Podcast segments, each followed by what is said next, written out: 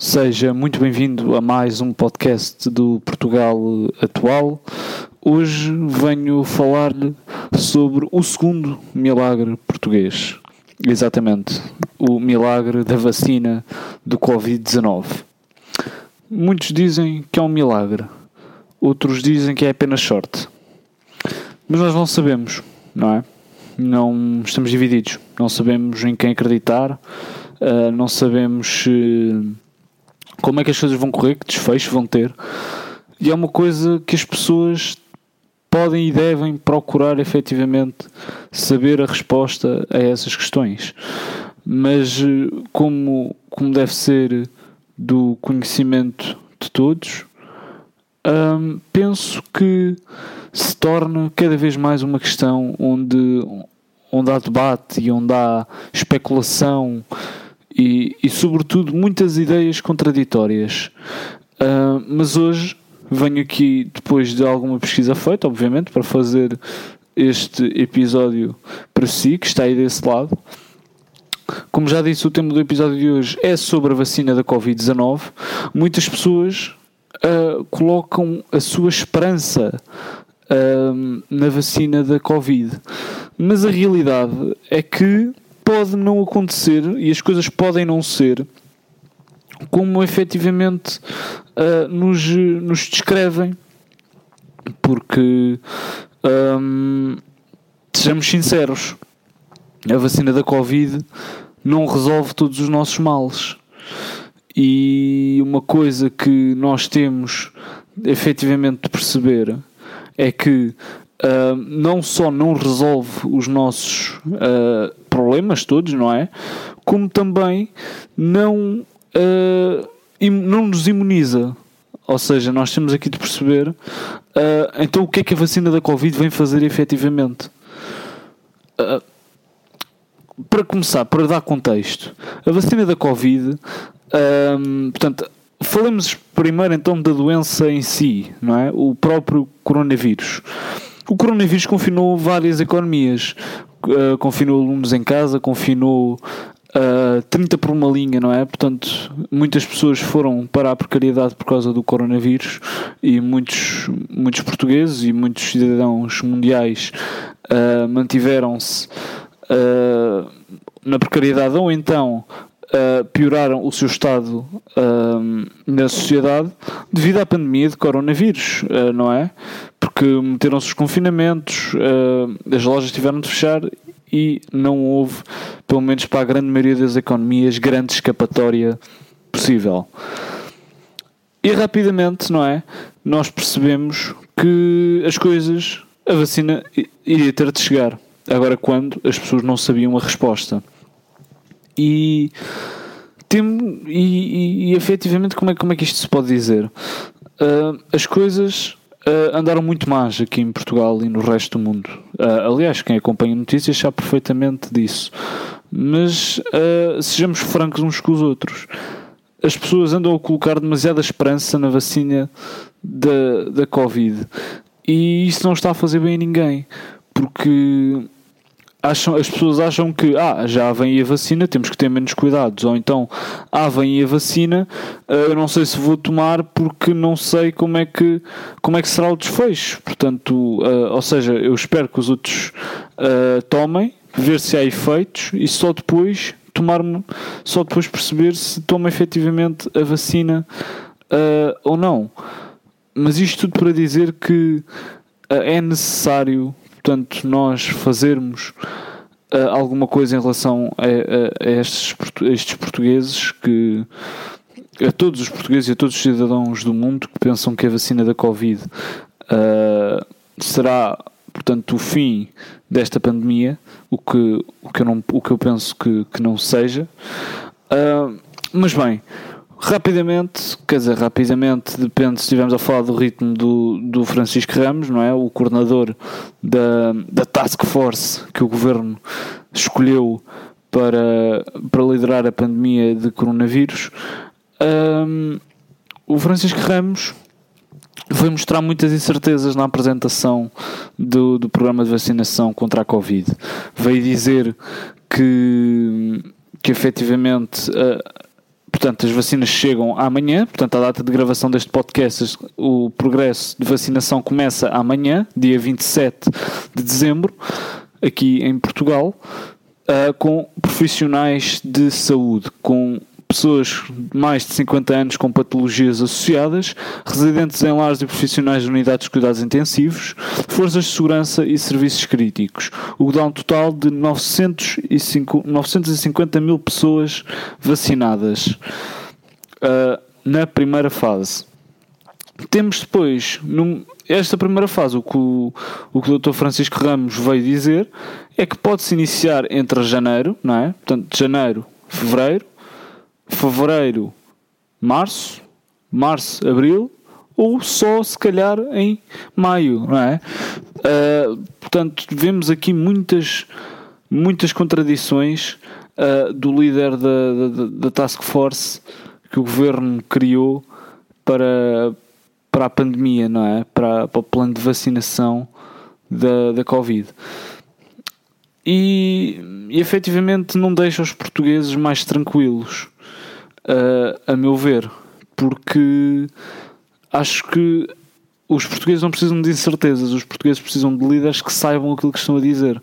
Por muitas incertezas que a pandemia de Covid nos traga, o que é verdade, traz, mas é preciso efetivamente nós termos consciência daquilo que aqui estamos a fazer e, e é preciso que nós consigamos ter uma mínima noção do impacto que, que, isto, está, que isto está a trazer ao nosso, ao nosso país, não é? Porque quando nós percebemos uh, que a crise da Covid, não é? Que isto era uma pandemia a sério, que não era apenas uma gripezinha, Portugal já, te, já teve que confinar não sei quantas pessoas em casa, 65% dos portugueses em casa, uh, porque achavam que era apenas uma gripezinha, não é? E, e é engraçado ver depois como toda, como toda a pandemia se, se alastrou de uma forma bastante rápida. Mas bem, uh, muitas pessoas vieram criticar este plano de, de vacinação, uh, nomeadamente uh, o, o,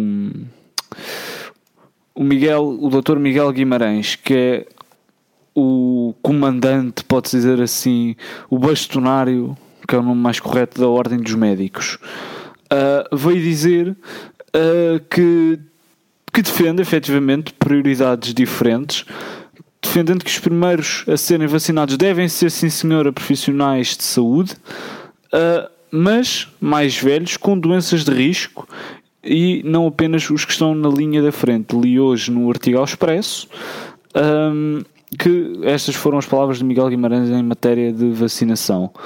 Uh, por um lado, sim, devem ser pensadas prioridades uh, e defende que, que efetivamente os profissionais de saúde mais antigos devem ter uh, esta vacina rapidamente. Mas aqui a questão é: será que conseguimos ter um 2021 menos caótico do que 2020?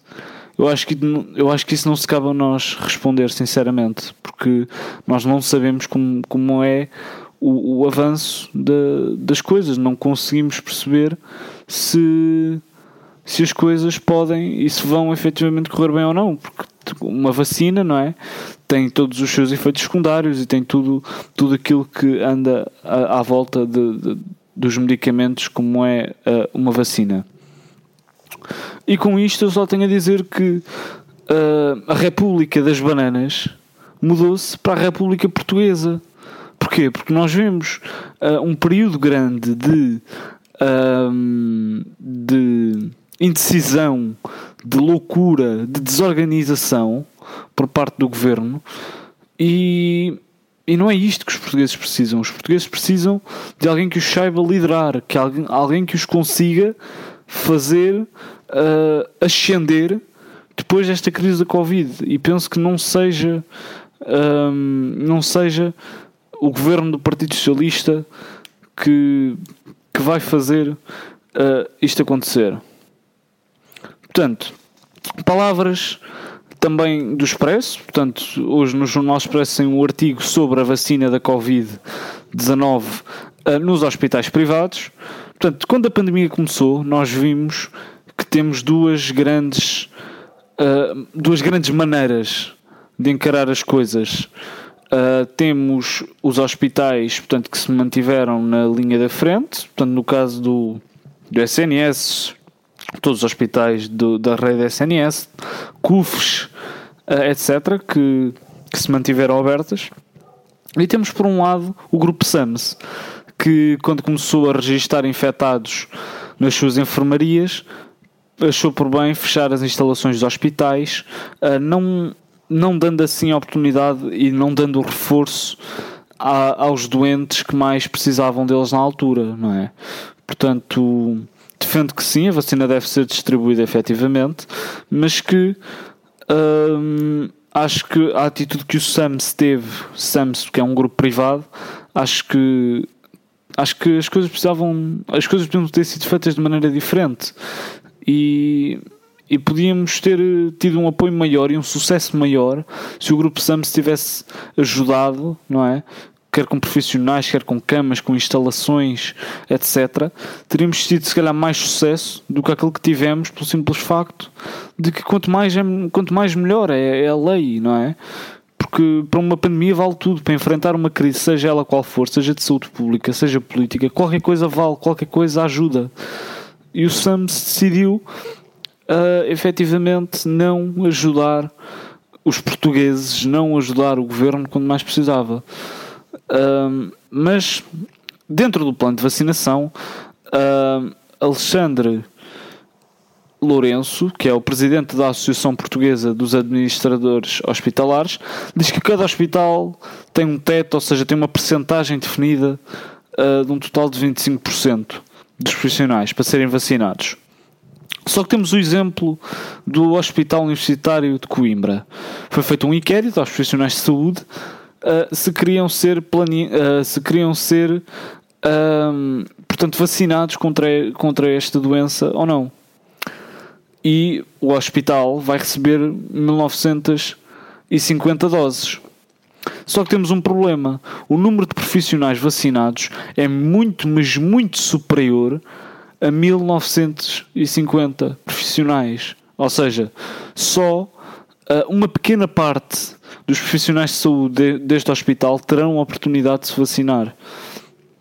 E eu sou daquelas pessoas, meus amigos, que sejamos francos, olá para todos, ou não há para ninguém.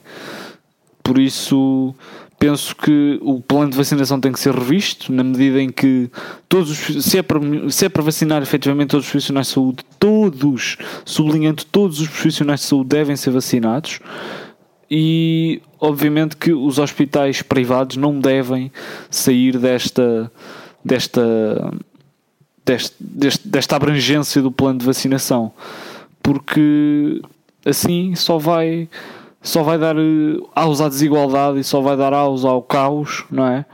Porque uns vão sentir mais do que outros porque eu fui vacinado e não. Ou seja, uh, vai haver aqui uma grande organização que depois o governo vai ter de uh, efetivamente resolver.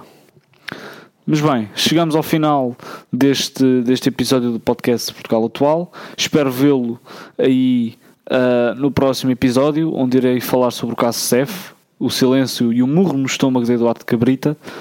Estes são temas para o próximo episódio do podcast. Muito obrigado. Vemo-nos no próximo episódio. Boas festas e bom ano.